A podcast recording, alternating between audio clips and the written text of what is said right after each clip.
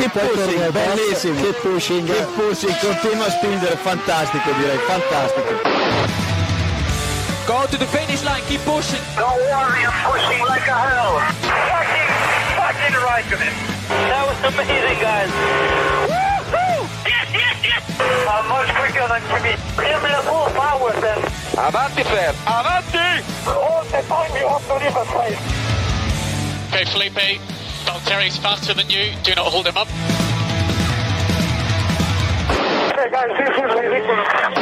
Hola a todos y bienvenidos al episodio 327 de Keep Pushing F1. Este episodio en el que vamos a hablar de ese título de Max Verstappen, de ese Gran Premio de Qatar, en el que Max Verstappen se ha proclamado tricampeón del mundo de Fórmula 1. Y como pronosticábamos, fue campeón al sprint. Pero para comentar todo esto, no tan rápido, tenemos por aquí a Roberto Montijo. Buenas noches, Robe. Hola, buenas noches. Y también a Héctor Gómez. Buenas noches, Héctor. Hola, Branit. Nos preguntan por el chat en twitch.tv barra Keep Pushing F1, que es donde estamos grabando esto en directo un martes a las 9 más, eh, o a las 9 y poquito. Que si hoy se raja de Pérez por aquí, por supuesto. Ahora, ahora iremos con eso, tenemos una sección solo para eso, pero vamos a esperar a David para, para ella, David Sánchez de Castro, que en unos minutillos estará por aquí también con nosotros. Evidentemente, no esperéis que esté Diego, eh, Diego Otero, porque, bueno, pues cosas que han pasado este fin de semana y estamos un poquito de, de, de resaca de fiesta todavía, de resaca post-boda. Pero bueno, vamos con la Fórmula 1. Max Verstappen gana eh, sin acabar la carrera, del, sin acabar la sprint del, del sábado, ya había ganado el, el título, Héctor, porque, bueno, pues Sergio Pérez hizo de las suyas. Correcto, si es que no hacía falta ni correr. Eh, yo tenía esperanzas, incluso, lo estuvimos hablando el, el, viernes, de que Verstappen lograse el título en la sesión de familiarización, ¿no? De haberse, haberse salido.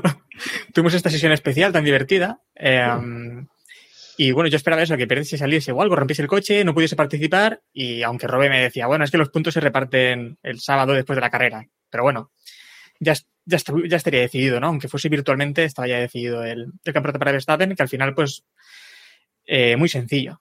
El sábado tuvo una carrera algo más complicada, eh, porque perdió dos posiciones en la salida y después le costó eh, remontar, pero bueno, al final tenía que quedar simplemente sexto y con Pérez fuera de juego, pues.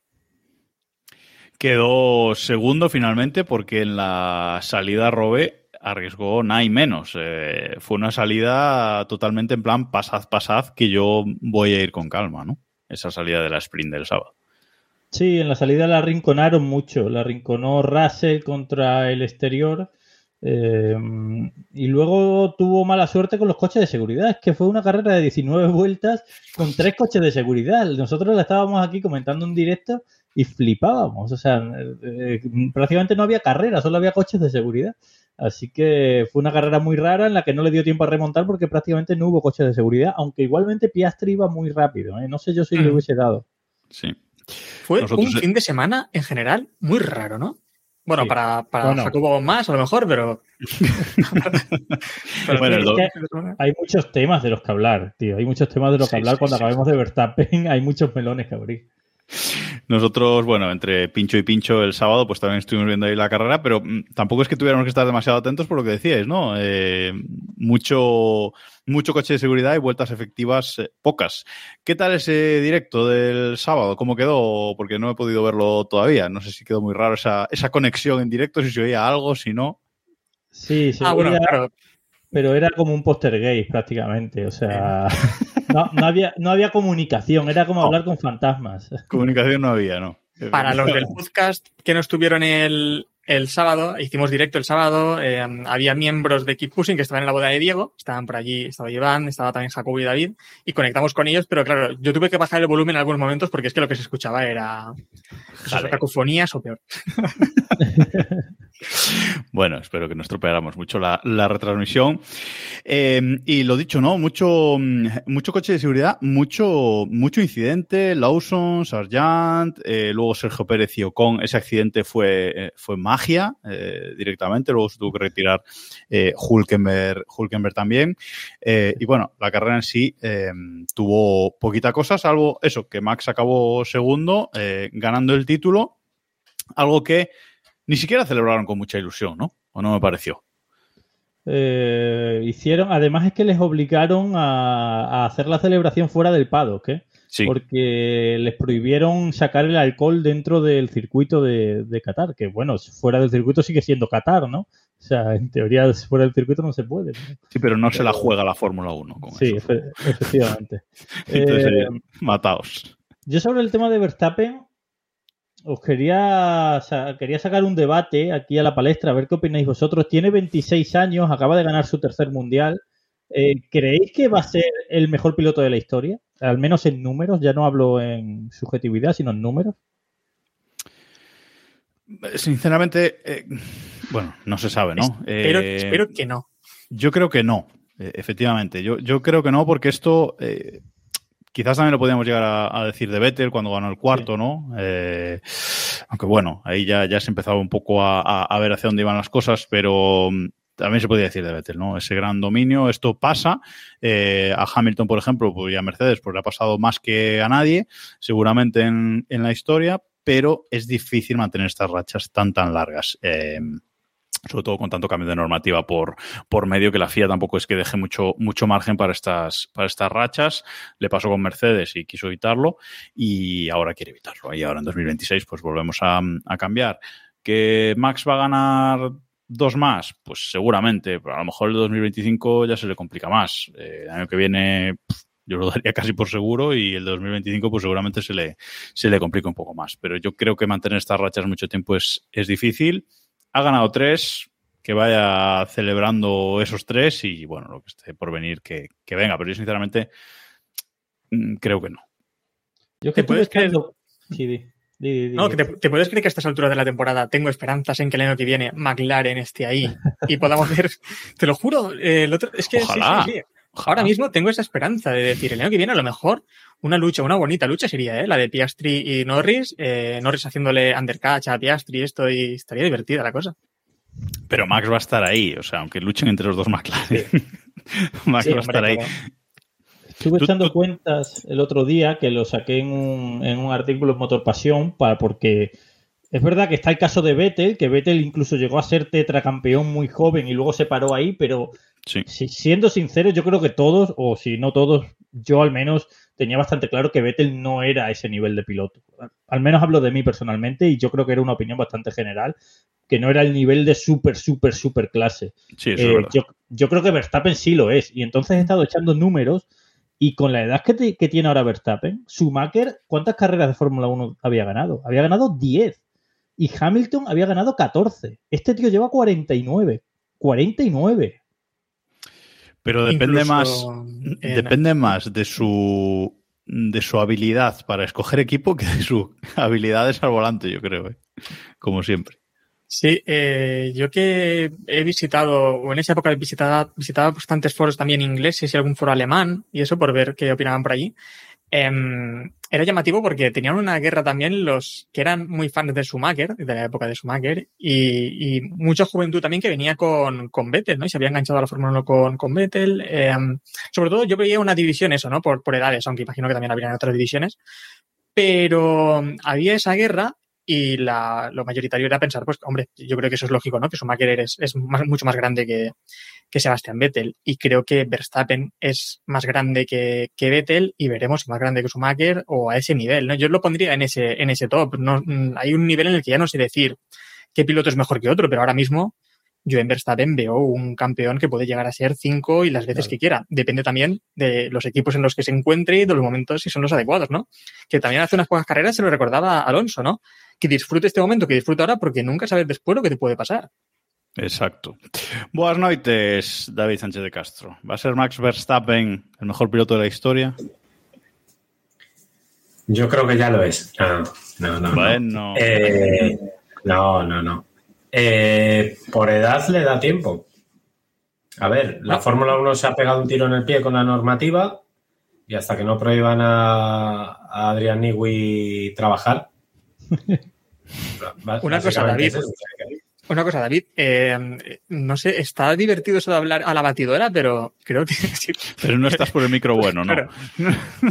es, es original lo de la batidora, bueno. pero el micro suena mejor. eh, Sí, el otro A suena mejor. espérate, porque no sé ni qué. no, pues Bueno, mientras lo, pues. mientras lo arregla, eh, más allá de eso, decíamos que en en el podcast de la semana pasada, decíamos que bueno, que, que Max a lo mejor si ganaba el título el, el sábado, pues el domingo dejaba un poquito a McLaren, pues tener ahí su primera victoria, etcétera.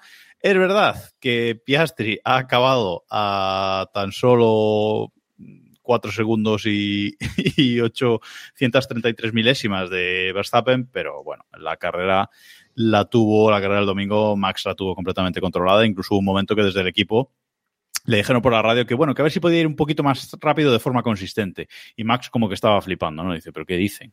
¿No? Como, como que se mostró, se mostró con sorpresa, ¿no, Robe? Sí, sí. Yo creo que es la primera vez en toda la temporada que le dijeron que fuese más rápido, ¿no? Normalmente no hace falta que se lo digas porque él ya intenta ir lo más rápido posible. Pero sí, eh, la verdad es que eh, en parte compro el argumento que ha dado antes Héctor y es que McLaren está creciendo mucho. O sea, no solo es que ya se haya puesto como el mejor del resto, sino que es que se está acercando a Red Bull de verdad. Pero claro, ¿qué traerá Nigui en invierno? Si es que esa es la pregunta de siempre. Que luego Nigui en invierno te saca de la manga un conejo que tú no habías pensado en él ni siquiera. Y de repente llegamos a la Eso pretemporada y dijo estamos- ella. Exactamente. Y luego llegamos a la pretemporada y están otra vez un segundo por delante. Entonces, tengo esperanzas en McLaren, pero esperanzas contenidas. A ver, yo creo que es la primera vez en hace ya muchísimo tiempo en el que tuve la sensación de que otro equipo podía estar al menos o al nivel o incluso estar por encima de, de Red Bull. Hombre, a lo mejor en momentos de Ferrari, ¿no? Hemos tenido, pero es que el Si McLaren. Si No- Piastri, no si Piastri se quedó a 5 segundos de Verstappen, ¿qué hubiese pasado con Piastri en el Red Bull y Verstappen en el McLaren? Claro, claro, claro. No, y además, eh, ya no solo el ritmo, sino es que cuando yo veía adelantar a los McLaren, es que decías, eso es el Red Bull. Sí. La facilidad con la que adelantaban, eh, los tiempos le salían muy bien. Recordemos que Piastri, por muy bueno que sea, es debutante. Y ahí Sí, estuvo, ¿eh? ¿Cómo ha cambiado, cómo ha cambiado este coche eh, en una temporada? Es increíble, es increíble. O sea, lo que ha cambiado el, el McLaren, el nivel de evolución que le ha metido McLaren al, al coche de esta, de esta temporada, se ve pocas veces eh, y seguramente mm, yo diría que solo lo vimos algo parecido quizás en 2009 eh, con Red Bull ante el Brown GP, ¿no? que al final el Red Sí. Bull ya era mejor que el Brown GP, pero una evolución así tan grande de, de- de- de un coche que era una basura, y recordemos que las primeras carreras del, del año hicieron 17, 18, eh, 19, esas posiciones en carrera, y ahora se están subiendo al podio de forma regular, ¿no? A ver si a Andrea Estela se le ocurre algún amigo que le pueda echar una mano. Hombre, a ver, yo creo, aunque el- es verdad que el argumento que da Jacobo es, es- es muy parecido, eh, en aquella ocasión no le quitaron, eh, bueno, le quitaron a Brown GP el truqui, ¿no? Bueno, no del Vamos a dejar. Más o menos. Y, y en este caso a Red Bull no le han quitado nada que sepamos. Y si se lo han quitado, no le ha afectado tanto como le ha afectado a otros. El argumento que dice Robert, que ya nos habíamos, ya, ya hemos hablado en capítulos anteriores, de que esa mano que metió la FIA en, en la, probablemente en la flexibilidad de los alerones, por ejemplo, a Aston Martin la ha destrozado. Y, y hubo, que ya nos olvidamos porque esto va a una velocidad tremenda, pero recuerdo que a mitad de temporada hubo un cambio de neumáticos. De repente Pirelli cambió los neumáticos, Correcto. trajo unos nuevos. Ahora, Eso ya- ahora, ahora hablaremos de, de Pirelli porque antes, antes quiero volver a la sprint y comentar si decíamos que una victoria de Alonso en la sprint, en una sprint, no sería la 33, ¿es la primera de Piastri, David? Eh, Esta No. victoria de Piastri en la sprint de Qatar. Mm, No, no, y me niego, y porque todas las victorias que se cuentan son las victorias de carrera en Gran Premio. No, David. si consideramos que lo del sábado no es una carrera de Gran Premio, no es su primera victoria. hay casos y casos. Creo que en No. este caso, en este, en este caso, simplemente por poder decir que Piastri ha ganado antes que Norris, yo lo aceptaría, ¿eh? Yo creo No, que ver, podemos hacer una excepción. Piastri. Piastri ha ganado antes que Norris, Eso es así, eso Por- es una verdad es- absoluta. eso es indiscutible. El dato es ese. Ahora, el relato es el que es. Norris todavía eh, y Piastri tienen las mismas victorias en domingo de carreras. Vale, te lo compro. Claro. Correcto. Voy a repasar la carrera aquella que ganó Ricciardo con McLaren hubo sprint. No ganaría Norris aquel sprint, ¿no? Eh, no. No, no, no, no. no. Seguro. Ricardo Norris, no, seguro, seguro. Eh, ¿Qué iba a decir? Que mm, aparte de eso, aparte de esa victoria de, de Piastri en, en la Spring, eh, tuvimos, digamos, las mism- los mismos tres pilotos en el podio los dos días, el sábado y el domingo. Piastri y Verstappen en el Norris, el domingo con Verstappen por, por delante. Norris repitió ese, ese tercer puesto, muy fuertes en, en, en McLaren, como estamos, eh, como estamos diciendo. Y bueno, eh, veremos, no nos equivocábamos mucho en el, en el episodio de la semana pasada cuando decíamos que, bueno, que McLaren iba a ser quien, quien estuviera ahí delante y que quizás podría hacerse con una victoria el domingo, pero bueno, eh, por encima del cadáver de, de Verstappen, que por cierto, tras el. eh, tras la carrera, tras la carrera del, del domingo, en las entrevistas eh, post-podio, di- dijo que, eh, por si a alguien le quedaba duda, que aún quedaba mucho por hacer esta temporada, que quedan cinco carreras y que las quieren ganar todas. Por si a alguien, incluidos nosotros, teníamos dudas de las ganas de, de Max Héctor de, de seguir aplastando, ¿no? Bueno, sí, ya. Es eso. No creo que no nos sorprenda a nadie, ¿no? No se va a ir de vacaciones, no va a desconectar, no va. No. Quiere arrasar. Eh, y es una mala noticia para todos, porque sería una oportunidad de ver otros, otros, otros ganando carreras, ¿no? Si, si de repente dijese, pues bueno, voy a conformarme con ganar podios o no voy a esforzarme tanto, pero no, eh, van a por todo, así que nada. Creo que nos vamos a aburrir también al final de temporada.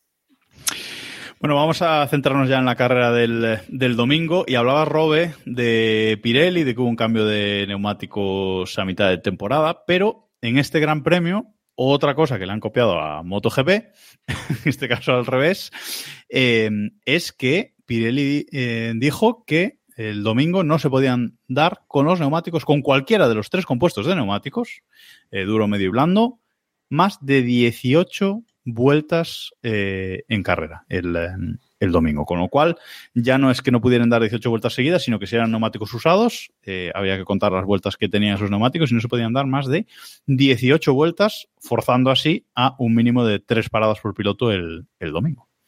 Sí, eh, por, por contar un poco lo que pasó después de los entrenamientos libres y la clasificación del viernes, eh, Pirelli estudió su, los neumáticos que, habían, que se habían usado, los estudió en su laboratorio y el resultado fue que encontraron grietas. Ellos dicen que encontraron grietas en los neumáticos, que encontraron que se estaban empezando a rasgar y que eh, no podían garantizar la seguridad. Eh, durante el sábado siguieron haciendo pruebas sin restricciones y al final el domingo pusieron las restricciones para la carrera larga. Eh, el problema, según ellos, según ellos, que yo lo pongo, lo cojo mucho con pinzas, viene de los nuevos neumáticos, o sea, de los nuevos pianos, perdón, que han puesto en, en Losail. En Losail y en Jerez de la Frontera, por cierto, en el circuito de Jerez, han puesto unos nuevos pianos que son auténticos bordillacos, son unos bordillos tremendos que en teoría son para luchar contra los límites de pista y que digamos que eh, van increciendo, es decir, en la zona del piano que está más cercana de, de la pista son prácticamente planos, pero conforme se va acercando a donde ya estaría la grava o la escapatoria, pues van creciendo hasta ser un bordillo. En, en su Así como triangulares, más, ¿no? Sí, son. en su extremo más lejano de la pista pues son prácticamente bordillos, eh, que, que, es prácticamente motocross si vas en moto. Entonces, eh, Pirelli le ha echado la culpa a eso. Yo lo pongo muy en cuarentena porque eh, en este circuito ya ha habido estos problemas. Hace dos años, cuando corrieron en este circuito, vimos los mismos problemas con los neumáticos, los mismos, los mismos. Repasad la carrera de 2021 y veréis que hubo un montón de pinchazos, que hubo un montón de gente que en Steam de 30 vueltas ya estaban, ay, ay, ay, ay, ay, que no llego. Alonso hizo el podio porque se la jugó a una parada y las últimas vueltas fueron un drama por la radio diciendo, ay, ay, ay, ay, ay, que se nos revienta un neumático en cualquier momento. Y en aquella carrera no estaban los pianos nuevos. Así que yo creo que Pirelli ha hecho mal su trabajo una vez más. La pregunta es, eh, ¿por qué Pirelli, eh, porque ha saltado la noticia de los miércoles, se ha adelantado, eh, ¿por qué Pirelli sigue en la Fórmula 1? Es que me parece... Hasta 2027, por lo menos. Y, y tiene cláusula para renovar en el 28. Uh -huh. Pero es que, me es, que, es que además probablemente sea el peor fin de semana que han elegido para anunciar esta renovación, sí, que si la tienes sí. hecha, eh, pues, pues me parece bien, pues, pues vale, pues renuevas, yo qué sé, lo anuncias después de Brasil o después de Estados Unidos o tal, que al fin y al cabo, bueno, tampoco nadie estaba diciendo ahora, oh, ¿qué pasará con Pirelli? O sea, no era una cosa urgente. Y lo dices Es lo que nos dice, serio es lo este que nos martes. dice, es lo que nos dice Juan, que están tan acostumbrados a hacerlo ya mal que han dicho, pues esto tampoco vamos ahora a ponernos exquisitos, da igual, échalo, Pues puede ser. echa la noticia. Pero vamos, que es una vergüenza sobre todo por cómo se gestionó, ¿no? Porque eh, creo que era Alonso el que decía que estas cosas eh, que ni siquiera contaron con los pilotos.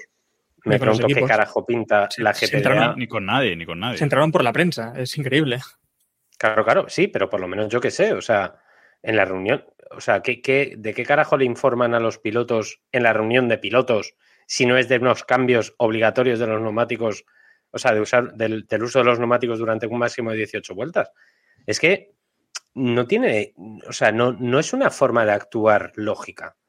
Porque tú imagínate que, que Alonso, por lo que sea, Alonso, digo Alonso porque es el que habló del, al respecto, pero yo que sé, que Hamilton o, o que salía eh, tercero o Russell tienen planteada la estrategia a una parada, por lo que fuera. Y de repente les dices, no, mira, que es que eh, tenéis que dar como mucho 18 vueltas.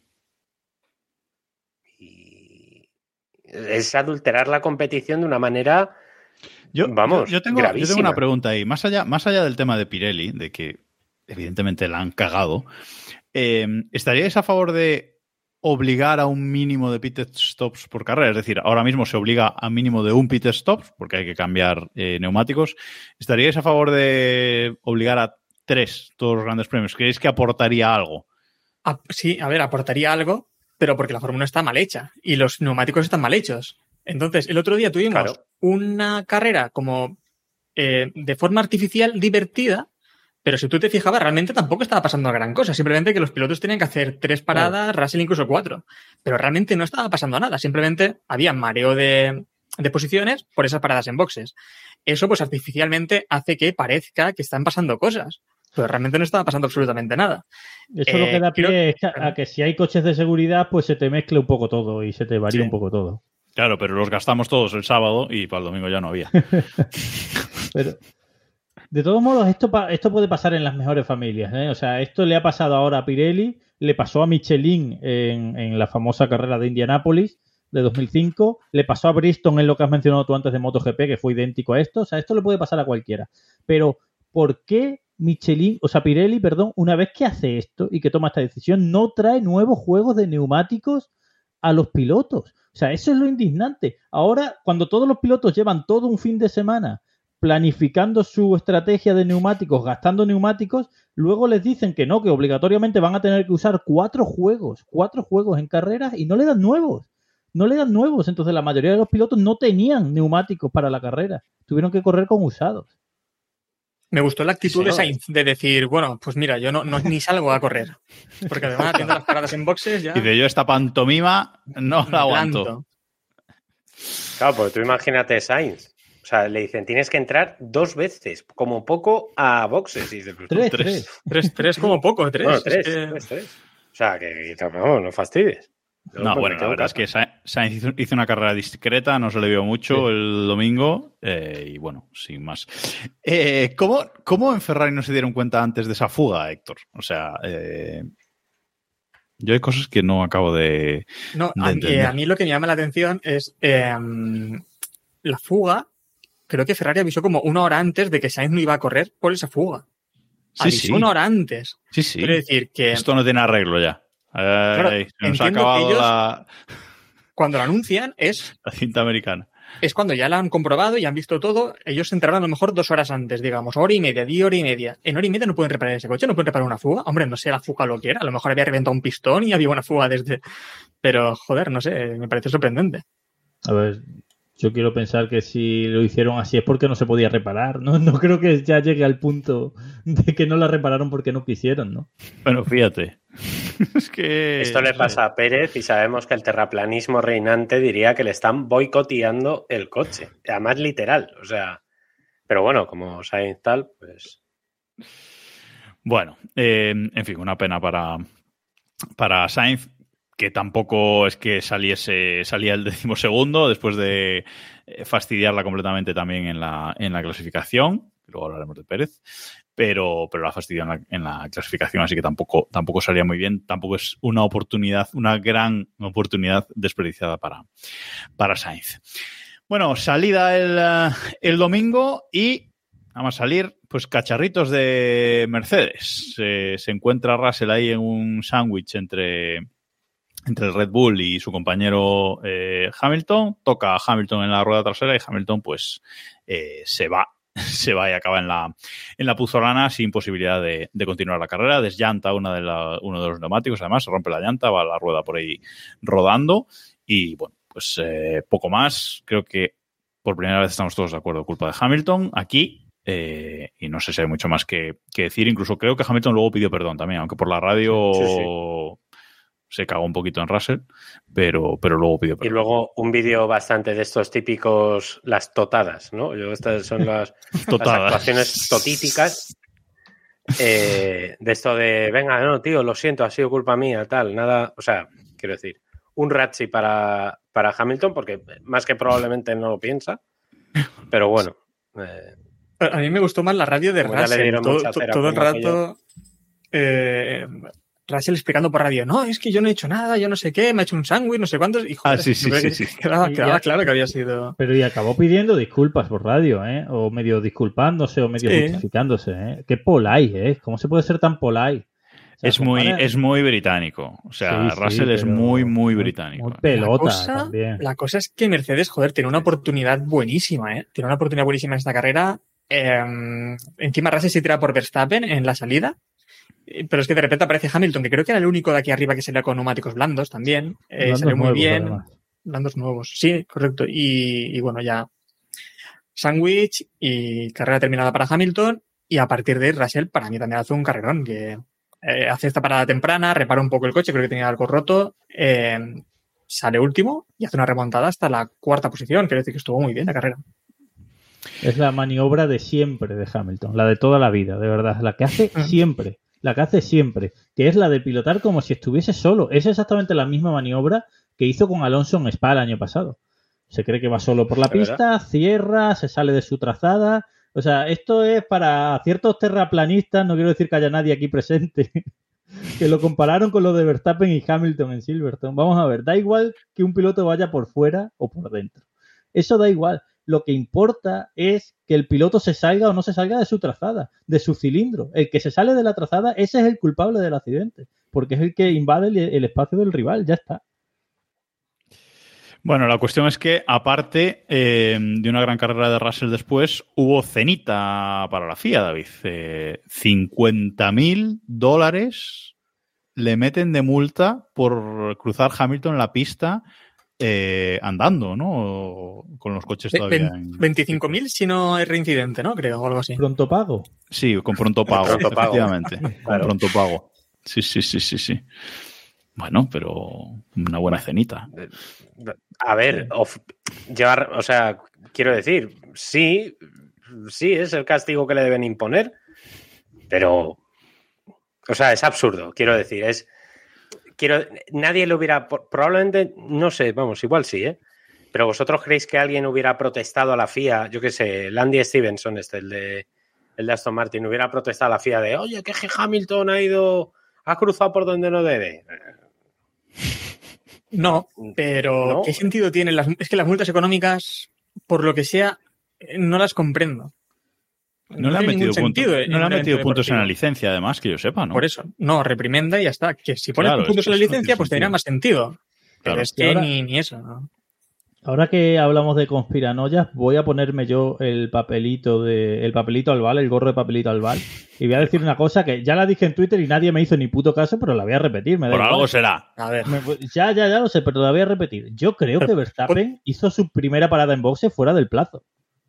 O sea, creo que hizo su primera parada en boxe Ah, no, fuera bueno, del plazo. sí, sí, no, Ah, mira, que ya. estuve comentando, esto lo estuve comentando con un amigo antes de la Sí. carrera, con, con Pablo también, que estaba viendo la carrera con él, y, y lo- y se lo comenté, digo, claro, aquí qué pasa si un piloto cuando pasa por meta, su box está después de la línea de meta. Claro. Que están todos, que están todos, porque el de Red Bull es el primero. Y claro, exacto. Y entonces entiendo que esto ya lo tenían. Sí, pero en, la- en los, Sí, en los lo tenía. gráficos, Sí, en los lo gráficos tenía. de la televisión, Aparecía vuelta 25, creo, Ah. y entró en la 26, correcto. No, ap- aparecía. En la- no, 20 en- no, aparecía perdón, 17 perdón, no, y en la- la No. 18. aparecía 17 y entró empezando la 18. Sí, Exacto. pero, pero que es que eh, no es solo un vacío legal, ¿eh? porque por esto mismo en MotoGP descalificaron a Márquez por exactamente lo mismo. Sí. Mm. Pero, pero es que Bien descalificado. se dijo, correcto, bien, pero es que se dijo antes de la carrera, o sea, cuando se, cuando se explicó eh, lo del Steam de 18 vueltas, se dijo y se advirtió, se dijo, la línea de meta está antes de los boxes, con lo cual, como pases por meta, que obviamente lo vas a tener que hacer antes de hacer tu parada, ya va a contar una vuelta más. Se dijo, ¿eh? O sea, que no es una cosa que, me esté que se me esté ocurriendo a mí ahora, se dijo, y creo que lo incumplió Verstappen y más gente que Verstappen. Lo que pasa es que la. FIA Más Creo que la FIA ver. dijo, ya, ya le hemos liado bastante, ya le hemos liado bastante, déjalos a los muchachos y ya está. En todo caso, a ver, era eh, paró en la vuelta 18, decías, Jacobo. Sí, claro. Iniciando la Bueno, 18. Iniciando la Iniciando la 18, que él tenía el neumático, eh, era el neumático que tenía tres vueltas, que dos se descontaban porque era la entrada y salida de boxes se descontaban. 18. Exacto. Bueno, no sé, entiendo que entiendo Es que lo habrían hablado antes. El Entiendo que lo habrían hablado antes porque si no, el Andy Stevenson, lo, esto, vamos, eh, Claro. Lo a tenía ver Esto si te le lo expliquen. claro. Sí, sí. Bueno, decíamos eh, que gran carrera de, de Russell, gran fin de semana en general de Russell, ¿eh? segundo en la clasificación y luego en tanto en shutout como en la sprint como en la carrera cuarto. O sea que, bueno, bien después de ese incidente Pese- incluso. O sea, Pese a lo que a lo que anunciaban en la retransmisión, es que el palo se lo tengo que dar, porque es que fue tan cantoso en la clasificación del viernes. El, de repente en la Q1, uh, fin de semana fatal para los Mercedes. ah, sí. Es que yo lo siento, mira que no tal, pero fuá. Es que vaya ojo, hijo. Veintitantos años viendo carreras. No hay que mojarse antes de tiempo. Todos sabemos que hasta la Q3 no se sabe la verdad. Y menos pero- este año. Ni menos, Menos este, este año, año. efectivamente. Este año. Ya nos hemos pegado muchas leches en Hungría, Singapur. Exacto. Claro, tío, es que son tantas que, joder, no me jodas. Bueno, el, eh, momento, el, momen- el momento precioso fue ese de cuando dijo eh, Lobato, ¿no? Lo de. eh, están eliminando muchas vueltas. Alonso es de los únicos, ¿no? Al único que no han eliminado ninguna vuelta. Pum, sale a boxes en Q3. Única oportunidad y pam, enseguida. y pan, efectivamente. Eso Bueno, el sábado, perdón, eso el sábado en la, Sí, en, en la, la sprint. clasificación corta, la sprint clasificación. Shot el out. Shot out. En el shutout. Sp- Sprint corta. ¿Qué? Sí. ¿Qué más? da? Ya nadie sabe cómo se llaman las cosas. Sesión corta de familiarización. Bueno, digo, digo que mm, iba a decir que aún así eh, Russell sigue octavo en el, en el mundial, ¿eh? Eh, Solo está por detrás de él, eh, de los equipos de, de delante, digamos, de los 10 primeros, Piastri y, y Stroll, Así que, bueno, tiene 132 puntos, 136 tiene Norris, están ahí, ahí, pero bueno, que está, que está bastante abajo cuando, cuando Hamilton está luchando por el subcampeonato. Que ahora vamos con eso. Porque el que ahora mismo está es su campeón de momento, tiene 224 puntos y es pues Choco Pérez, Chocón Pérez que hemos puesto en el, en el guion porque ha vuelto a hacer eh, el ridículo este fin de semana por partida doble eh, o por partida triple incluso me atrevería a decir, ¿eh? porque en Sí, la clasificación eh, vuelve a no meterse en Q3, cae en, cae en Q2, ahí lo llevas. En la shutout tiene un accidente, eh, en- perdón, en la shutout no, en la sprint tiene un ah, accidente ahí con, con Ocon y, y con Hulkenberg maravilloso, que quedó el coche completamente eh, destrozado.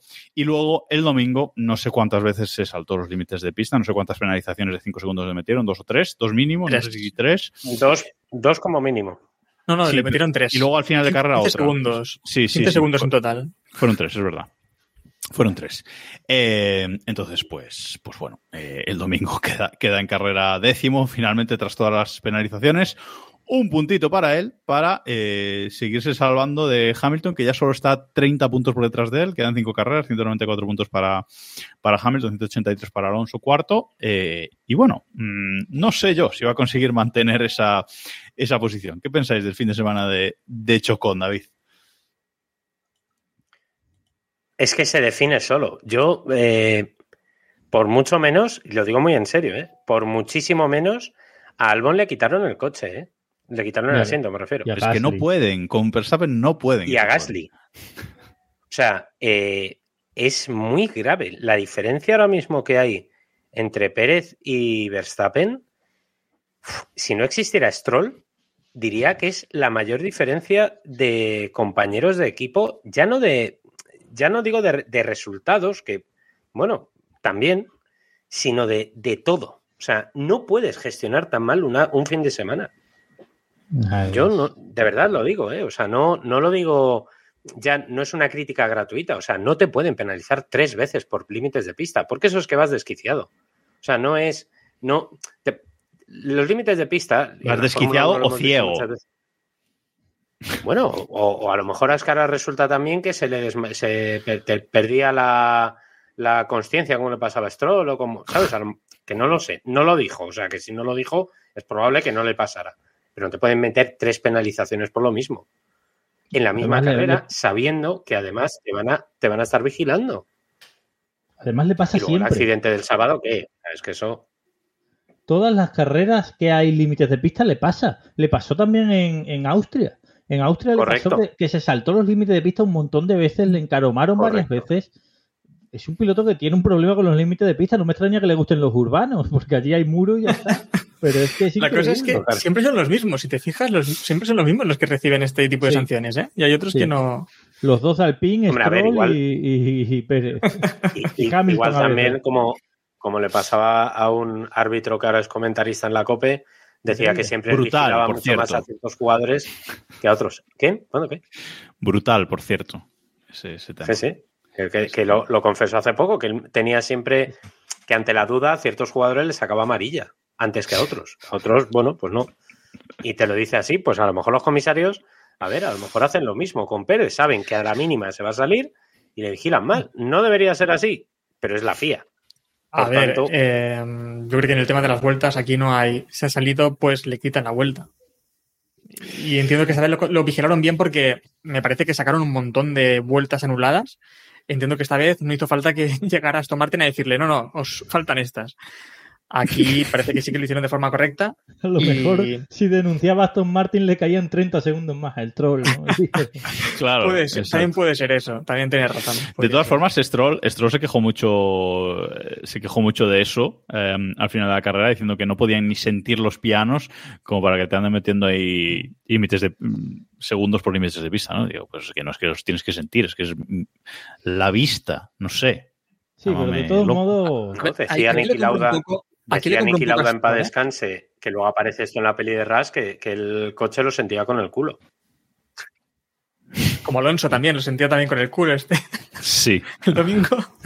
Sí, en este caso sí.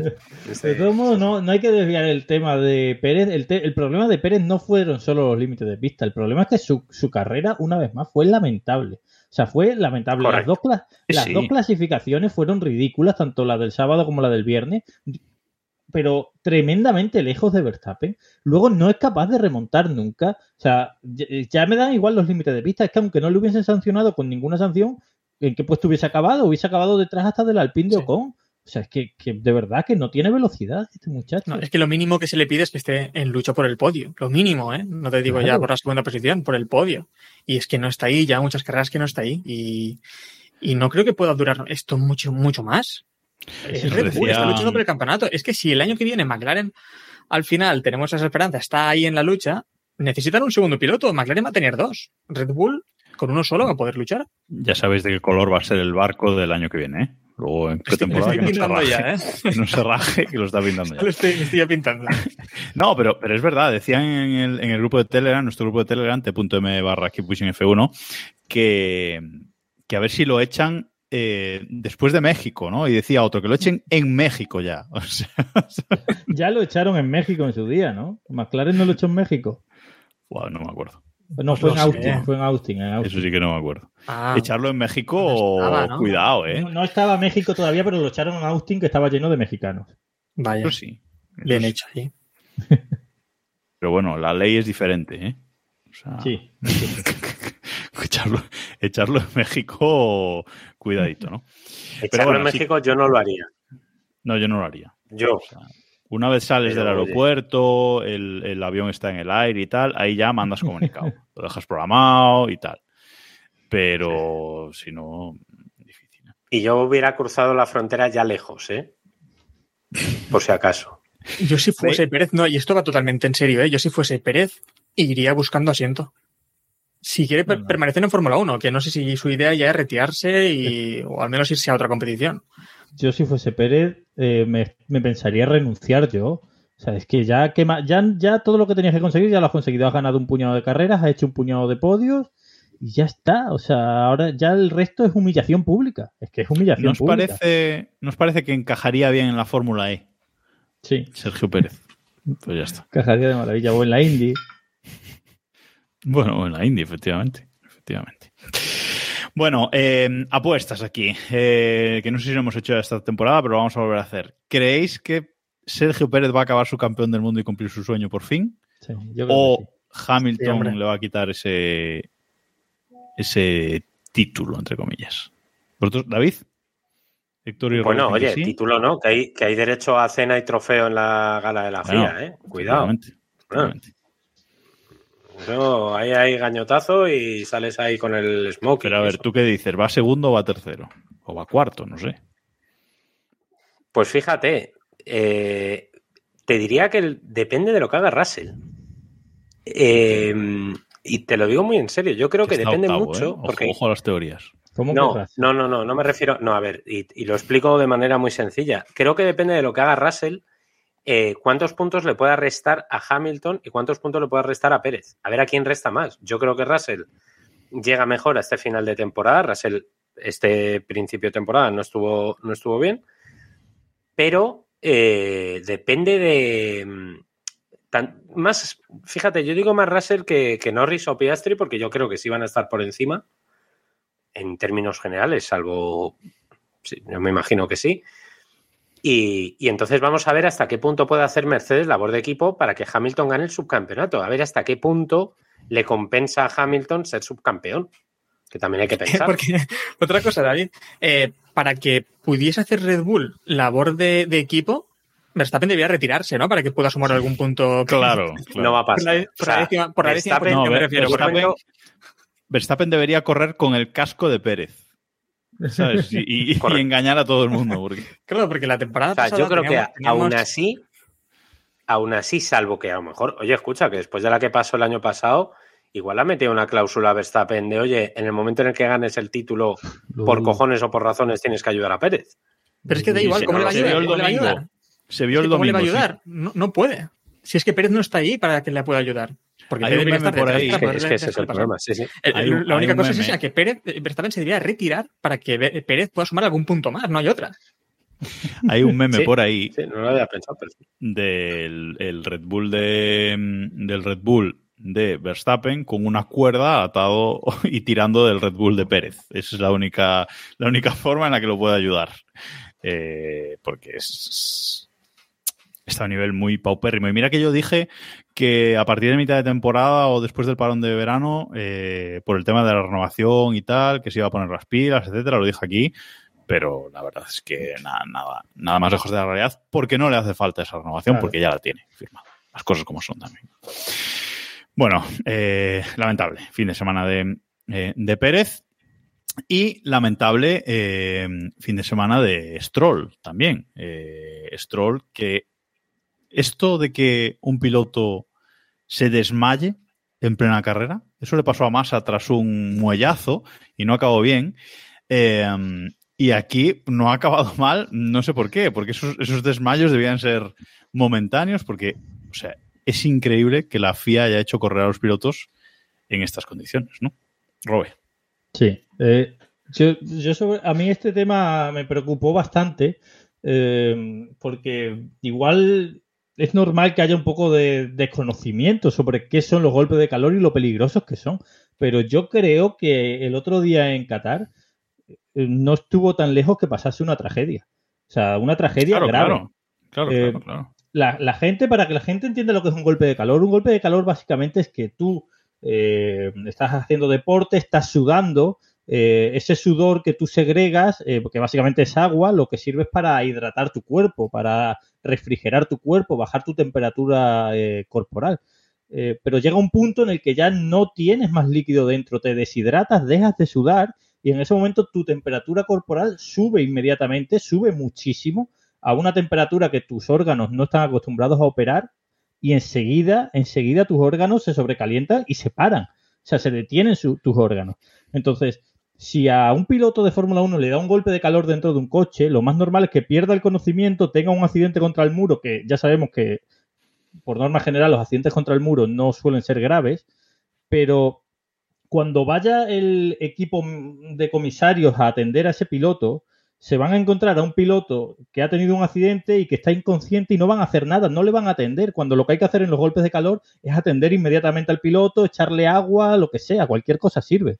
Eh, pero hay que atenderle y hay que hidratarlo y hay que echarle agua y tal. Entonces, eh, el protocolo habitual de cuando un piloto se estrella y se queda y está inconsciente es dejar pasar el tiempo, que vengan los servicios médicos y tal, y todo ese tiempo que pase eh, eh, acaba en que el piloto, los órganos no están funcionando. O sea que de verdad eh, no estamos tan lejos de que pase un desastre en, en condiciones como las de Qatar. Yo pongo sobre la mesa un, un comentario que he leído bastante en estos eh, tres días, dos, tres días. ¿Vosotros creéis que realmente los pilotos, creo que sé cuáles me vais a decir la respuesta, pero ¿vosotros creéis que realmente los pilotos no están físicamente preparados? O sea, que se han, digamos que se han acomodado para, porque los coches son fáciles, más fáciles de llevar o son cosas, son... Yo, Bueno. yo creo que a lo mejor físicamente no hace falta tanto músculo como en años anteriores o temporadas anteriores. Y eso sí que lo estamos viendo, que veo a pilotos que a lo mejor muscularmente, pero yo creo que preparados para esto están. Y muy, muy bien preparados. Y, y mucho mejor que en otras épocas también, ¿eh? Que ahora se destaca, Sí, "Eh, los, en los otros años tal. No, ahora de verdad están preparados y... Pero estas temperaturas, sobre todo también lo que comentaba Rob, estas humedades, eh, no se puede pilotar así. En- Ha habido no es la época para viajar a, aquí a... Y bueno, es que lo vimos, es que prácticamente todos los pilotos, Stroll con mini, mini- desmayos, Ocon dijo que había vomitado durante la carrera. Eh, Sargent tuvo que abandonar, no sé si ha visto las radios de. Sargent, pero Sargent menciona que todo el rato mencionaba que no aguantaba, que no podía más y al final Hizo se retira bien, por ¿eh? eso. Hizo bien, Hizo bien sí, en sí. retirarse. Hizo muy si bien, no se hizo muy retira. Por, por radio el equipo le decía, no tengas ninguna vergüenza porque no, no pasa nada, es si te encuentras mal, retírate. Y a mí me parece valiente Además, decir... Sargent esa- durante la semana había estado con gripe y tal, o sea que es que en su caso encima era, era peor. O sea, que se Recordemos que Sargent es de los que dijo que él no bebía agua durante las carreras. Eso de más. Eso de más. Espero, parte, espe- Hasta espero que aquí bebiese agua. Espero que aquí Hombre, estuviese bebiendo agua porque si no es un poco tonto el pobre. Aún Eh, así, aún así, solo llevan litro y medio de agua estos, estos pilotos en el- Sí. por carrera, ¿eh? No pueden llevar más. Y, y tened en cuenta que pueden perder hasta, hasta 4 litros de, de sudor. Con lo cual, mm, la compensación en estas condiciones, quiero decir. Con lo cual, la compensación es, es- es dura, es difícil, ¿eh? Yo, mm, la verdad es que espero que la FIA revise este tema porque no sé si es la imagen que la Fórmula 1 quiere dar.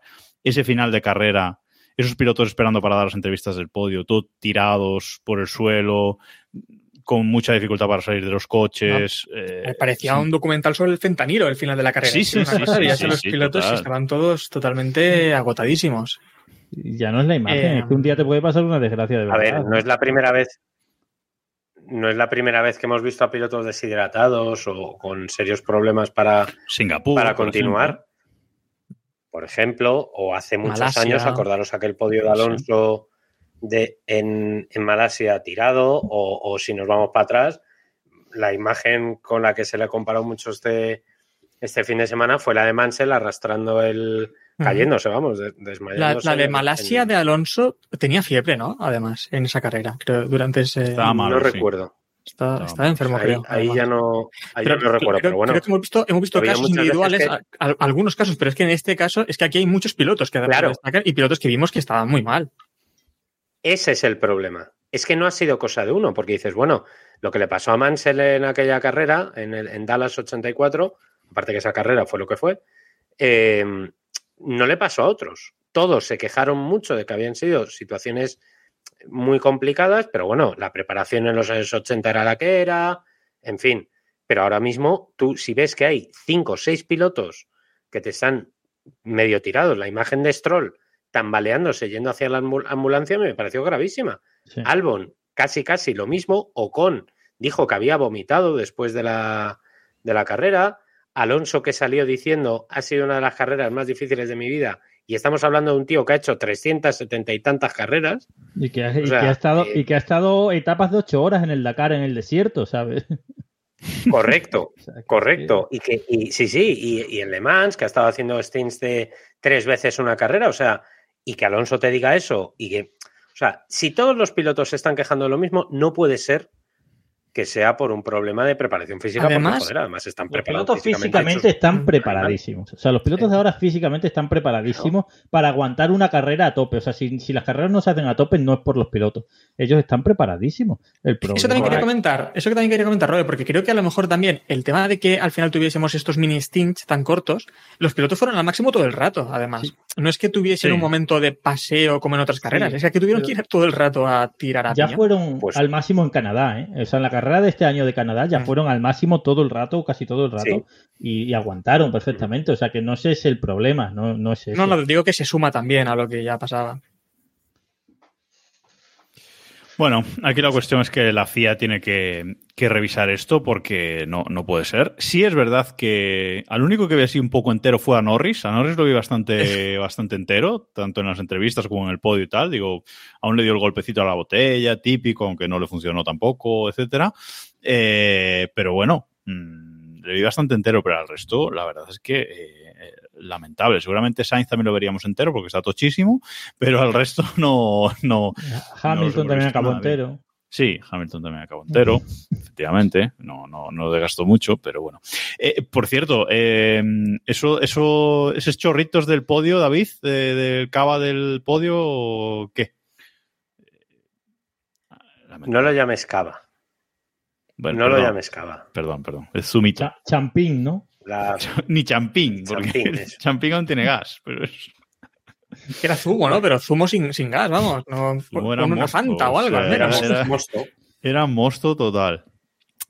Bueno, uno que. era mosto. Po- Podría ser peor. No sé si sabéis que en las en la Superbike corre Rajatioglu, el piloto este turco que es musulmán, y este se sube al podio en todas las carreras porque él es muy bueno. Y siempre eh, se le suenan los himnos, sale el champán, él se esconde Se detrás del podio y cuando acaba la ceremonia del champán, él vuelve al podio. Sí, sí. Sí, sí, es curioso. Bueno, decía que otro que acabó quemado la carrera fue Fernando Alonso, que acabó con el culo ardiendo. De hecho, antes de una de las paradas en, en boxes, le dijo al equipo que a ver si podían hacer algo, echarle, echarle agua o algo así. El equipo pasó de él completamente y no cambiaron ruedas y para adelante. Eh, pero creo que han explicado, eh, Héctor, el motivo de este, de este sobrecalentamiento del, del asiento. o- Pues si lo han explicado, no lo he visto. ¿Qué es por el roce o algo por el, con el suelo? No lo he visto el- la explicación. No sé si alguno lo habéis visto. Sí, creo que era por el roce con el, con el suelo, ¿eh?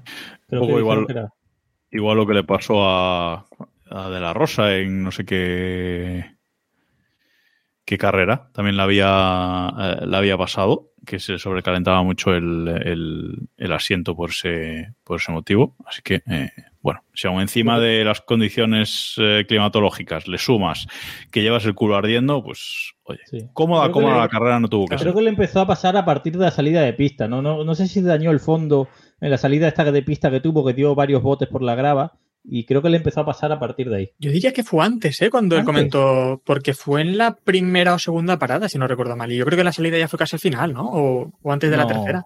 No, la salida fue a mitad de carrera, ¿eh? ¿Sí? Ah, Pero antes de la tercera o así, ¿no? Bueno, no, no sé. Bueno, la cosa es que eh, el equipo pasó, pasó de él. Tampoco tiran forma, ¿no? Porque al final una parada de dos segundos y poco, a ver qué haces ahí. Que además, en esta ocasión vimos paradas muy rápidas, ¿eh? Se nota que al estar practicando durante la carrera, la tercera parada de todos fue muy buena. Casi de, bueno, de casi todos. Fue bastante buena y Bueno, tuvimos esa- el récord de McLaren con 1,8 segundos. Muy rápida. Sí, sí. Récord del mundo, como presumieron. Bueno, pues eh, 1,8 segundos. Yo creo que en Red Bull se han picado con esto, ¿eh? Yo os lo digo. Cuidado en las próximas carreras. Sí, pero se lo van a probar en Pérez. claro. Ya te digo yo, van a jugársela con Verstappen, no te Van digo. a meter Otra- novedades y jugársela. O- o- Otra cosa, en esa salida, eh, Alonso cuando se incorpora a la pista es cuando se encuentra ahí con Leclerc, eh, que fue, eh, fue investigado, al final creo que quedó solo en una reprimenda, pero también como visteis eso, porque he visto mucha gente que dice que debería ser, debería haber sido sancionado, ¿no? Porque la entrada fue muy peligrosa. Yo he visto la repetición y creo que de peligrosa no tiene mucha cosa. Incluso Leclerc intenta aprovecharse del rebufo, pero Alonso realmente ni le ocupa su trazada. Sí. Por cierto, llevas razón tú que la, eh, la radio fue antes de la salida de pista. ¿eh? La radio fue en la vuelta 26 y la salida de pista en la 32. Sí, sí, estaba mirando las explicaciones de, de Aston Martin y eh, lo que lo que dicen eh, es que es un problema que ya conocen del coche, es decir, no es de esta carrera, lo que pasa es que, bueno, pues todos los componentes electrónicos que, que van ahí cerca del asiento se sobrecalentan demasiado y como en esta carrera había calor de más, pues eh, la situación se agravó, ¿no? Pero que eh, van intentando mejorarlo carrera tras carrera, pero que bueno, que en algunas se, se agrava, así que bueno. Por cierto, eh, que nos pregunta Fuente del Cierzo en el chat eh, si no eran ilegales las paradas de menos de dos segundos. Bueno, se hicieron cambios a raíz de que Red Bull hacía paradas de menos de dos segundos. Pero, bueno, eran cambios operativos, pero ya tal. Claro, no. el, el tema es el tiempo de reacción, ¿no? Limitaron el tiempo de reacción. Exacto. Menos de un Exacto. tiempo de reacción no puede ser porque dicen que es imposible que una persona reaccione más rápido que eso a una señal, a, a una señal visual, ¿no? Por lo tanto, Sí. Por cierto, yo también creo que la, la reentrada de Alonso no fue peligrosa, porque en el chat dice, vamos, en el chat y mucha gente ha dicho que Leclerc eh, giró por el susto. Yo creo Se que Leclerc, yo creo que Leclerc gira para cogerle el rebufo. sí, yo creo que sí, ¿eh? Yo, yo creo que Leclerc gira para cogerle el rebufo y adelantarle en la curva. Vosotros? Yo creo que yo en la cámara, Yo creo que en la cámara de Alonso se ve bastante bien, ¿eh? Yo creo que yo ahí estoy con vosotros porque no, no, no tiene. Vamos, yo creo que no fue peligrosa. Ya en el momento sí me lo pareció, es verdad, Mm. pero luego tú ves la reentrada de Alonso desde su coche y a mí me pareció. es un Bueno, poco como. Sí, en directo, de- en directo pareció, ¿eh? En directo No sé si pareció peligrosa, acordáis- pero luego. En Canadá que hay una salida de boxes que sale Hamilton en paralelo con Alonso y Alonso hace el volantazo que luego Toto le imita los Sí. volantazos. Fue un Sí, poco sí, de sí. teatro allí, ¿sabes? Sí, sí, sí. sí. Eh, el dato también que quería compartir por esto de la lucha que hay en el Mundial, en el campeonato, es esta imagen que veía en F1 Stage Guru, que bueno, eh, en este fin de semana en Qatar, McLaren ha conseguido 47 puntos y en cambio Aston Martin ha conseguido 46 puntos entre Bélgica, Italia, Japón, eh, Países Bajos, Singapur y Qatar. Y de esos parece 46 grave. puntos, ¿cuántos ha hecho Stroll? Uno, creo. O dos. Pues por ahí Sí, más o de menos. verdad. Vamos No, a verlo, verdad, vamos a verlo, vamos a verlo. Las últimas, últimas seis carreras de Stroll. Una, dos, tres, cuatro, cinco, seis, efectivamente. Dos, Dos. puntos, noveno puesto en Bélgica. Es que, es que a ese tío hay que echarle en la puta calle. Vamos a decir las cosas ya claras. A ese tío hay que echarle inmediatamente de Aston Martin. Bueno, pero es que sea- Stroll lleva 47 puntos, precisamente. en total, o sea, que- ¿Qué se va a echar a sí mismo? claro. Ojo que, Claro, ojo es que que yo le- leía, leía un par de noticias esta semana, mm, antes del Gran Premio, que decían que, que, bueno, que no solo Lance se va a ir de Aston Martin, sino que Lawrence ya está pensando en irse también. Sí. Dice, si mi- rollo, si mi hijo no puede correr, pues yo tampoco hago No, nada. ¿eh? bueno, yo lo que he leído va más allá. ¿eh? Yo he leído que Aranco le quiere comprar el negocio Correcto. y se quiere quedar el equipo. Bueno, eso, Bueno, eso es otra historia. Y entonces ya empezamos a hablar del Newcastle. Exactamente. Y esto lo dejamos para más adelante, que luego tendremos una postemporada que tenemos que hablar mucho. Pero eh, a mí tampoco me extrañaría ese, ese movimiento. Dicho lo cual, si la situación sigue por este camino, yo he llegado a leer incluso que hasta su noda podría ser sustituto de Bueno, Stroll. Lo ha dicho. Que yo no sé. No lo sé. Pero yo el otro día leí, lo leí en, en, en- en diagonal, no os voy a engañar. Y, y claro, si me sustituyese a Stroll por su noda, pues hombre, por las risas, Claro. yo lo firmo. Oye, Lo, ha- lo ha Pero- dicho él, creo. O sea, creo que su noda el otro día, que yo también me quedé con cara de las vacas mirando al tren, creo que su noda dijo eh, de repente en, en Qatar, "Mm, Red Bull no tiene nada de qué preocuparse sobre los rumores que me vinculan a Aston Martin. Y yo pensé, ¿qué rumores? Claro, claro, claro. ¿qué dices? Puede ser, puede ser. Como dato, el Newcastle va octavo de la Premier League, ¿eh? Sí. Pero tiene duros, pero tiene duros para enterrarnos. Y le metió 4 al PSG el otro día. Sí. Correcto. Bueno, eh, iba a decir que a pesar de que Alonso acabó con el culo quemado, eh, en sentido figurado, pues eh, tampoco ha sido muy mal gran premio para él. En la sprint consiguió el, el último puntito, en carrera sexta posición, ocho puntitos más, nueve puntos el, el fin de semana, todos suyos para el equipo.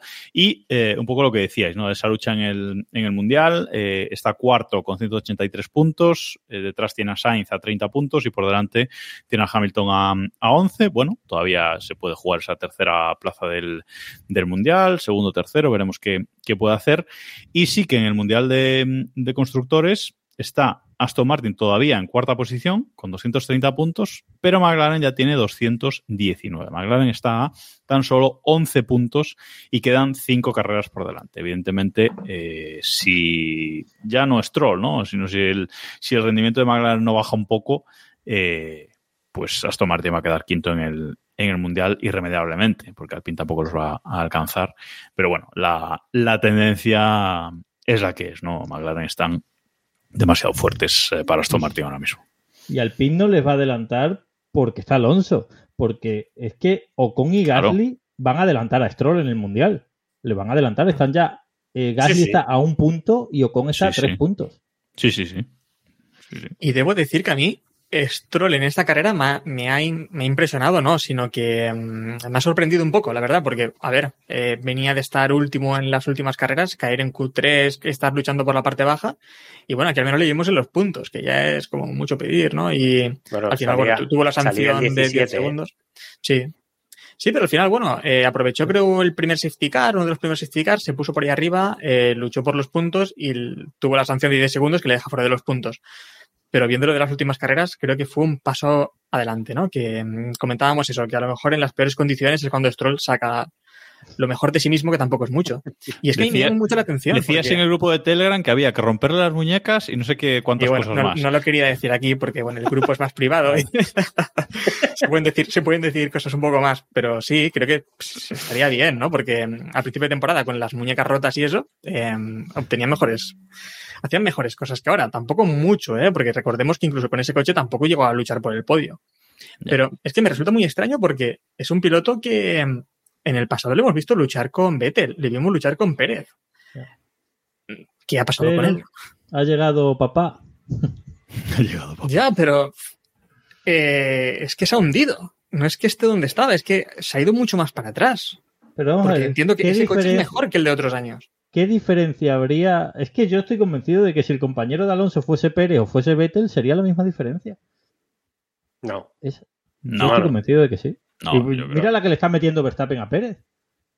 Mira la que le está Ya, metiendo. pero es que pues me estás comparando. Sí, pero claro, Pérez lleva comparando a 200 Verstappen con y pico puntos, ¿sabes? O sea, claro. Pero es que ahora mismo, si tú pones al lado de. Verstappen a, a Stroll, Claro. Stroll estaría misma. en la posición en la que está ahora y Verstappen estaría en la posición en la que está ahora. O sea, es que le sacaría 400 y pico puntos. No, yo no o sea, creo. le sacaría creo, más que, ventaja que, que a Pérez. yo creo que Stroll estaría haciendo la misma temporada que está haciendo Pérez, más o menos. O sea, podios de creo que vez en cuando y ya está. No sé.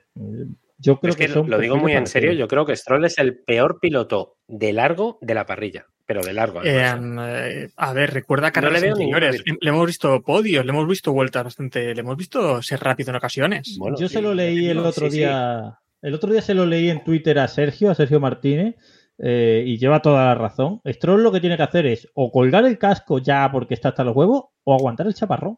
Porque Stroll hasta ahora ha sido un piloto por una medianía, pero ha sido un piloto, pues bueno, pues aceptable, decente, de la zona media-baja de la Fórmula 1. ¿Qué pasa? Que ha llegado una comparación que es Fernando Alonso, que es un fuera de categoría y le está humillando. Pero a Fernando Alonso, pues dentro de un año se irá a Ferrari y ya está. Y vendrá Que otro, llame cual- a. vendrá otro creo- cualquiera, Aston Martin, y Stroll volverá a ser un piloto mediano que, que disimula, que pasa, ya está, Es pasa que es eso, yo, por ejemplo, a Ocon y Gasly, pilotos de este estilo, no los pongo tampoco muy por encima de Stroll, la verdad. Yo, lo ve- no, yo los veo a los dos por encima. Sí, yo, Pero yo un los pasito los dos por un muy por encima de ¿eh? Stroll. Yo lo único Es que que, voy fíjate. a decir. A ver, David. Dice, Eh, di, di. dice Pietro Bolos que, bueno, Pietro Bolos, eh, que tenemos a Sargent. Y yo te digo que yo a Sargent le dejo el beneficio de la duda de que es novato. En el momento en el que Sargent esté dos años en Fórmula 1 o un año más en Y Fórmula se 1, aprenda lo que son los kilómetros.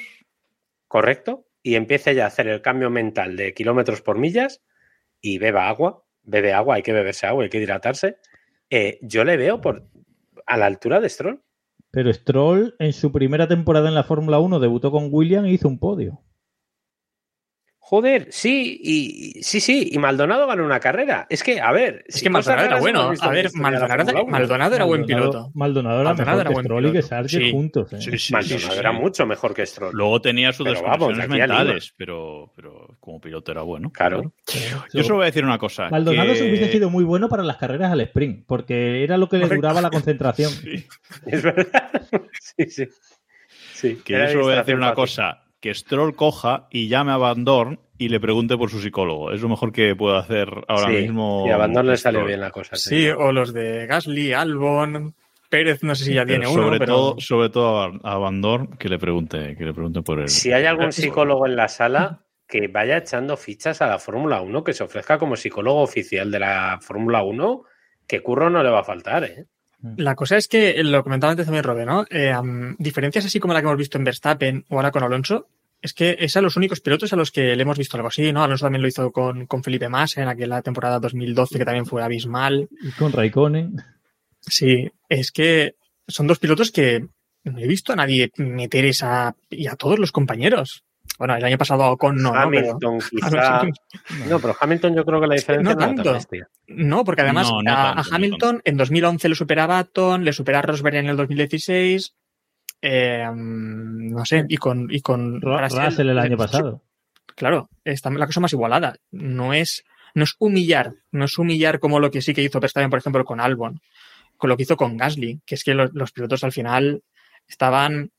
Eh, porque yo creo que tampoco eran, era tan malo ni Albon, que lo estamos viendo ahora, ni, ni Gasly es tan tan malo, ¿no? Como lo que vimos en Red Bull. Lo que pasa es que al final te encuentras con. Quieres intentar al menos igualar, ya no te digo superar, pero estar cerca y dices, este tío, ¿cómo hace eso? Tengo que sobreconducir y al final eh, te vas para abajo y te, te hundes. Y psicológicamente debe ser durísimo. Bueno, os corto, os corto aquí porque tenemos que, que seguir. Porque de repente, en este Gran Premio, eh, resulta que los dos eh, Alfa Romeo le han recortado puntos a Williams en el Mundial de, Constructores. Eh, noveno y, octavo, los dos pilotos de Alfa Romeo, 16 puntos en el Mundial por los 23 que tiene Williams. Y bueno, va a haber ahí lucha, parece, por ese séptimo puesto en el, en el Mundial. ¿Cómo ha pasado? O sea, ¿cómo se han metido Bottas y Wang Yuzu eh, en los puntos? Por delante de Sergio Pérez, para más INRI, ¿no? Y para más eh, ridículo del piloto mexicano, Héctor. Bueno, lo de Bottas tiene sentido, ¿no? Porque creo que estuvo rápido en clasificación, eh, quedó noveno, ¿no? Creo que quedó, salía, salía noveno al final. Eh, lo de Zu sí que es más raro porque Zu salía el... Salía último. Sí. Y bueno, al final sí que se aprovecha el primer safety car, a partir de ahí también se pone creo que el 12 más o menos, eh, remonta alguna posición y bueno, al final una buena carrera para, para ambos, que eso al, de la, al adelantar a Haas, pues son, son millones que vienen para el equipo para la temporada que viene. Sí. eh, los, los Alfa Romeo sacan tajada en carreras que pasan cosas raras con los neumáticos. ¿eh? Eh, eh, son especialistas primero en, en el inicio de temporada, que es donde todos los años hacen casi todos los puntos, pero luego en carreras que pasan cosas ahí raras con los neumáticos, como Hungría y tal. Y aquí igual. Eh, lo de Botas es más explicable y lo de Zu en realidad solamente se explica porque sancionaron a todos los que estaban a su alrededor. O sea, Zu no se saltó Ya, los límites sí. de pista y Albon se lo saltó, Gasly se lo saltó, Stroll, Pérez y al final pues solo quedó él. Me, me gusta Y- la comparación que nos dice Lu eh, en el chat, que dice, los Alfa Romeo contra Albon es el Alonso contra Mercedes McLaren de la zona baja. Sí, tienen luchas así divertidas, la verdad. Y ya por ir cerrando temas, eh, quería preguntaros si os decepcionó Lawson este fin de semana, que veníamos a lo mejor demasiado subiditos con, con él. Eh, y bueno, en esta carrera pues ha hecho su peor resultado, ¿no? Desde que se ha subido al, al Fórmula 1, al, al Alfa Tauri. Décimo séptimo, último efectivo, digamos, en, en, carrera, último de los no retirados, por detrás de Sunoda, por detrás de, de Hulkenberg también. Eh, no sé si, si os decepcionó Lawson aquí, que en teoría debería ser su último gran premio eh, y en el próximo ya debería de regresar eh, Daniel Ricciardo, veremos. Estados Unidos. ¿Pero para qué? ¿Ya para qué? No, sí estoy de acuerdo, ya para qué, pero bueno. No, al final la gente está esperando, ¿no? O sea, el chaval ha debutado así, lo han tirado al ruedo sin que nadie se lo esperase, eh, lo ha hecho súper bien, ha hecho unas carreras muy buenas, ha puntuado creo que dos veces. Una, una. O una, bueno, una vez, pero otras veces ha estado muy cerca de puntuar, lo ha hecho Sí, genial sí. y justo efectivamente este fin de semana lo ha hecho mal, ha sido súper fin de semana y ya la gente diciendo no es para tanto, joder, yo creo que tiene muchísimo mérito lo que ha hecho. Por una carrera que esta le haya salido mal, vale, ok, Eso también era su primer fin de semana sprint, no sé. Sí, ya sabes que eres tan bueno como tu última carrera. Eso en la Fórmula 1 aplica, aplica mucho. Bueno, veremos. Veremos qué le espera a Lawson de cara al año que viene, a ver cómo lo hace Ricardo en su, en su regreso y bueno, hablaremos de ese, de ese tema.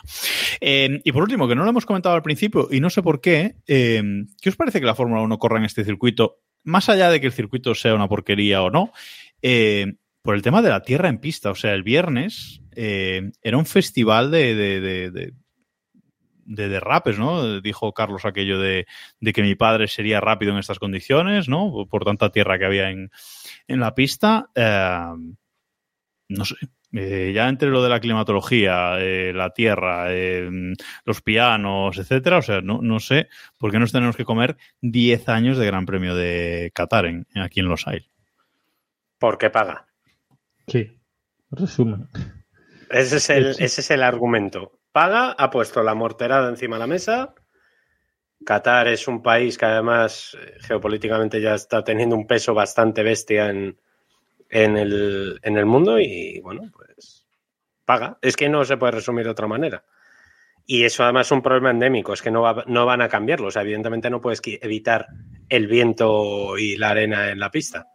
Ya, pero o sea tienen que... dinero suficiente para contratar camiones como los de la Indy y la NASCAR para, en vez de secar la pista, sacar la arena de la pista, ¿no?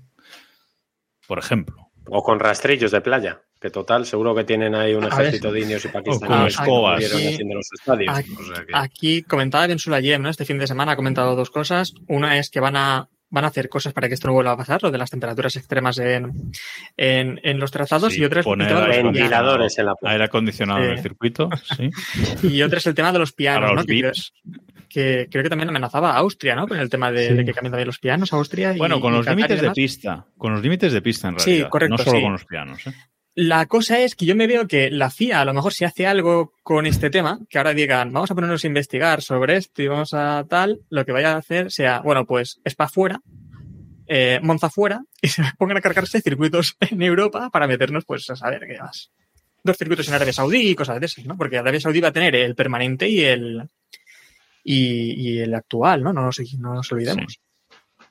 Que por cierto, eh, seguimos sin saber por qué no había récord de pista de este circuito, ¿no? Porque yo, yo no he visto ningún sí, cambio. Sí, eh, Londra, eh, dijo Pirelli que, que, bueno, dijo la FIA que porque habían cambiado lo, el asfalto, eh, consideraban que el circuito era nuevo y que los, los metros eran nuevos por los nuevos pianos y tal, y que por eso no había límites. O sea, lo no que había... dijimos, que han rasfaltado, vamos, que sí. habían rasfaltado, lo que dijimos la semana pasada. Primero en Keep Pushing. Bueno, pues es que era lo único que podía ser, porque, en fin. Bueno, pues dejamos aquí, eh, cerramos aquí el análisis de este Gran Premio de, de Qatar. El próximo. ¿Hablamos ya de la boda? Ah, no. Era después, después. Hay, hay, un par de noticias y luego vamos. Eh, el próximo Gran Premio será el de, el de Estados Unidos, el del circuito de, de las Américas. Ya haremos la, la previa. Y eh, pues ya están todos los mundiales eh, resueltos. Quedan algunas luchas interesantes por ahí que ya hemos ido comentando, pero lo gordo ya está eh, todo el pescado vendido. Vamos con las noticias. Ya hemos comentado lo de Pirelli, que renueva hasta 2027, por lo menos con cláusula para renovar para 2028. O sea, esto va para largo. No sé, tampoco ha habido un comunicado de los. Eh, bueno, pues de lo que han revisado en las ofertas de Pirelli, Bridgestone, para todo el tema de elegir a uno o el otro. Bueno, sabemos que no han revisado nada, pero bueno, por lo menos podían haber hecho un poquito de paripé, ¿no? Con el, con el tema y, y la comparación de ofertas, pero bueno, en definitiva que seguimos con, con esta gente que tiene algún muerto en el armario, David, que siempre comentas tú ese tema. Yo tengo la teoría de que algún canterano que se le murió a Domenicali en, en tal lo guarda Mario Isola en un armario. En mi cabeza es eso. Sí, sí, vamos. Mm, En fin. sea, No vamos a hablar más de este, de este tema, porque Dentro- es más... Dentro, Sí. no, iba a decir que dentro de lo malo hay una buena noticia y es que han dicho que ya no van a seguir. O sea que cuando acabe este contrato se acabó. Se acabó. Bueno, bueno. Bueno, hay fecha Bueno, para bueno. la libertad. Hay fecha para la libertad. quiero ver yo eso. Sí, sí, ya veremos, ya veremos. Y recuerda, otros vendrán que bueno te harán. Ya, ya, eso. Eso decía también es verdad. Eso también es verdad. Eh, a lo mejor unos que no vienen es el grupo Bach, porque a pesar de que está todo cerrado y es que bueno, se veía venir. prácticamente cerrado para que Audi eh, entre en la Fórmula 1 en 2026 y, y- y ya con participación en el equipo Sauber eh, antes, eh, pues ahora resulta que la cúpula de Audi se lo está pensando, Robe. O sea, esto sería ya el colmo del grupo Bach y la Fórmula 1, si no entran definitivamente en 2026. Yo debo reconocer, debo de reconocer que me hizo muchísima gracia. O sea, no, porque ya es una broma recurrente, ¿no? De, de Keep Pushing. Pero sí, han, han informado en Francia. No me acuerdo qué medio era exactamente. ¿Tú te acuerdas, Héctor? ¿Qué medio ¿El era? Ah, qué? era, era Radio Le Mans, sí, perdón, ya, ya, ya Ah, lo sí, correcto. Es que lo estaba buscando. Era Radio Le Mans. Radio Le Mans, eh, eh, en un programa de motorsport que tienen allí, dijeron que parece ser que el grupo Bach se está pensando mucho lo de Audi, eh, lo de entrar en la Fórmula 1 con Audi, e incluso decían que el anuncio podía ser inminente, ¿eh? o sea que, que podría ser ya que digan que nada, que se acabó la Fórmula 1 y que eh, paran el proyecto a finales de este 2023. Eh, ya pararon el proyecto de Audi en Le Mans. O sea, Audi iba a entrar en Le Mans, ya debería estar corriendo en Le Mans y lo pararon para entrar en la Fórmula 1 Sí. Para entrar en la Fórmula 1. Eh, pararon lo de Le Mans, pararon todo y ahora si se caen de la Fórmula 1 pues va a ser muy divertido. que, que ¿sabe? a mí casi que me gustaría, ¿no? Que, que no entren, pero por darle los morros a la FIA, Sí. que Sauber no tenga dinero para continuar, que tenga que abandonar la Fórmula 1 y que se queden con 10 equipos otra vez por no meter No, a, a- a y, uno más. ¿no? y que ahora Andretti diga, pues ahora no entro yo, te quedas con nueve. Exacto, te quedas con 9, que te den. A No voy favor. a, no voy a pagar esos 200 millones, ahora que os den. Ahora me pagáis a mí si queréis que entre. Eso debería ser la estrategia. Bueno, eh, nos ha pillado una noticia aquí de última hora, eh, David, de que está investigando a Stroll. Pi, pi, pi, pi, pi, La. FIA está investigando a Stroll. ¿Cómo? A ver, yo he leído ya esta tarde porque parece ser que algún medio había informado de que eh, Stroll había tenido un encontronazo con uno de sus ingenieros, con uno Ah, de sus sí. Bueno, eso lo mecánicos o Sí, con... sí, se, se Sí, se empujó, vio en, lo en empujó, lo empujó. imágenes. Ah, bueno, pues eso es por lo que le están investigando, porque resulta que ha infringido el código de conducta y, y bueno, eh, supuestamente hay una cláusula de desprestigio del Código Deportivo Internacional de la FIA. Leo ahora mismo en motorsport.com eh, el artículo 12.2.1.c establece que eh, un piloto que ha cometido una infracción, si se le encuentra culpable de cualquier conducta fraudulenta o cualquier acto perjudicial para los intereses de cualquier competición o para los intereses del automovilismo en general. Para que os hagáis una idea, este es el artículo que usaron en cuando el empujón que le dio Verstappen a, a Ocon, aquel que se salzó con trabajos para la comunidad, que al final no fue nada. Yo, Sí. no recuerdo, yo no recuerdo al final que No, hizo. nada. Verstappen hizo nada, ¿no? Fue un día a recogió latas en una playa un día. Pero sí, sí, pero que fue algo en plan muy ridículo y, y en teoría, bueno, es por esto. Lo único que a mí me sorprende porque, a ver, es algo que has hecho contra alguien de tu propio equipo. Sí, pero Sabe Dios claro. qué hace Stroll a los mecánicos de su equipo cuando no Además, a mí ve. me, ha- me hace gracia el tema porque la porque en la retransmisión prácticamente no se ve, o sea, se ve que da un, un empujón, pero el mecánico ya se había escondido detrás de o el entrenador o quien No, fuera. no se el entrenador eso, correcto. Que, creo que le está diciendo que tenía que ir a pesarse. ¿eh? Es que Sí, siempre sí, sí, está avisando de eso. Y- y- pero ya se había escondido detrás como de, de- de las Es protecciones de- del, del box y no se le ve, no, pero evidentemente se ve, se ve que, que esto le da un empujón, pero no se ve claramente, Sí. digamos. Lo, lo he puesto, lo he puesto en el chat de Twitch por si alguien no lo vio que lo vea porque está grabado en vídeo, o sea que no es nada Sí, sí. eh, secreto. Eh, estas cosas son súper desagradables. O sea, a mí me parece súper desagradable cuando un piloto llega cabreado y se pone ahí a empujar o a gritar a la gente. Pasó hace poco en MotoGP con Alex Espargaro. Pero en este caso, lamentable, pero en este caso tiene una connotación muy particular. Y es que técnicamente es el jefe. O sea, técnicamente es Sí, el sí. jefe, o mejor Es dicho, que el hijo es- del jefe. Es bullying. A mí, a mí me hace eso mi jefe. Bueno, y yo mamo porque yo soy así de gilipollas, pero mm, es padre, o sea, es denunciable. Sí, sí. Es, es que es un tema que tiene connotaciones más chungas de la que parece. Sí, sí, sí, sí, sí, sí. Bueno, vamos a, vamos a acabar con. eh, vamos a acabar el podcast de hoy con tema de derechos de la Fórmula 1 en España, porque se han contado cositas eh, estos días. También nos lo ha puesto el señor de los medios en el grupo de, de Telegram, t.m barra Keeppushing F1. Y es que parece que Dazón quiere renovar los derechos de la Fórmula 1 en España por tres años. Corrígeme, David, si, digo algo que no es. ¿eh? Eh, quiere renovar tres por tres años, pero quiere renovar esos derechos en exclusiva.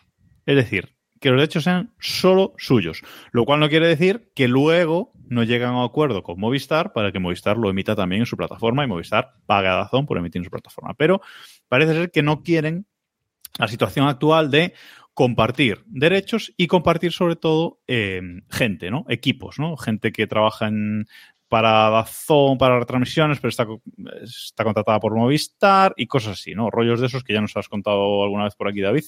Eh, y entonces parece que eh, Dazón lo que quiere es los derechos para mí solo y, por supuesto, subirnos 10 o 20 euros en la cuota mensual a, todos los clientes.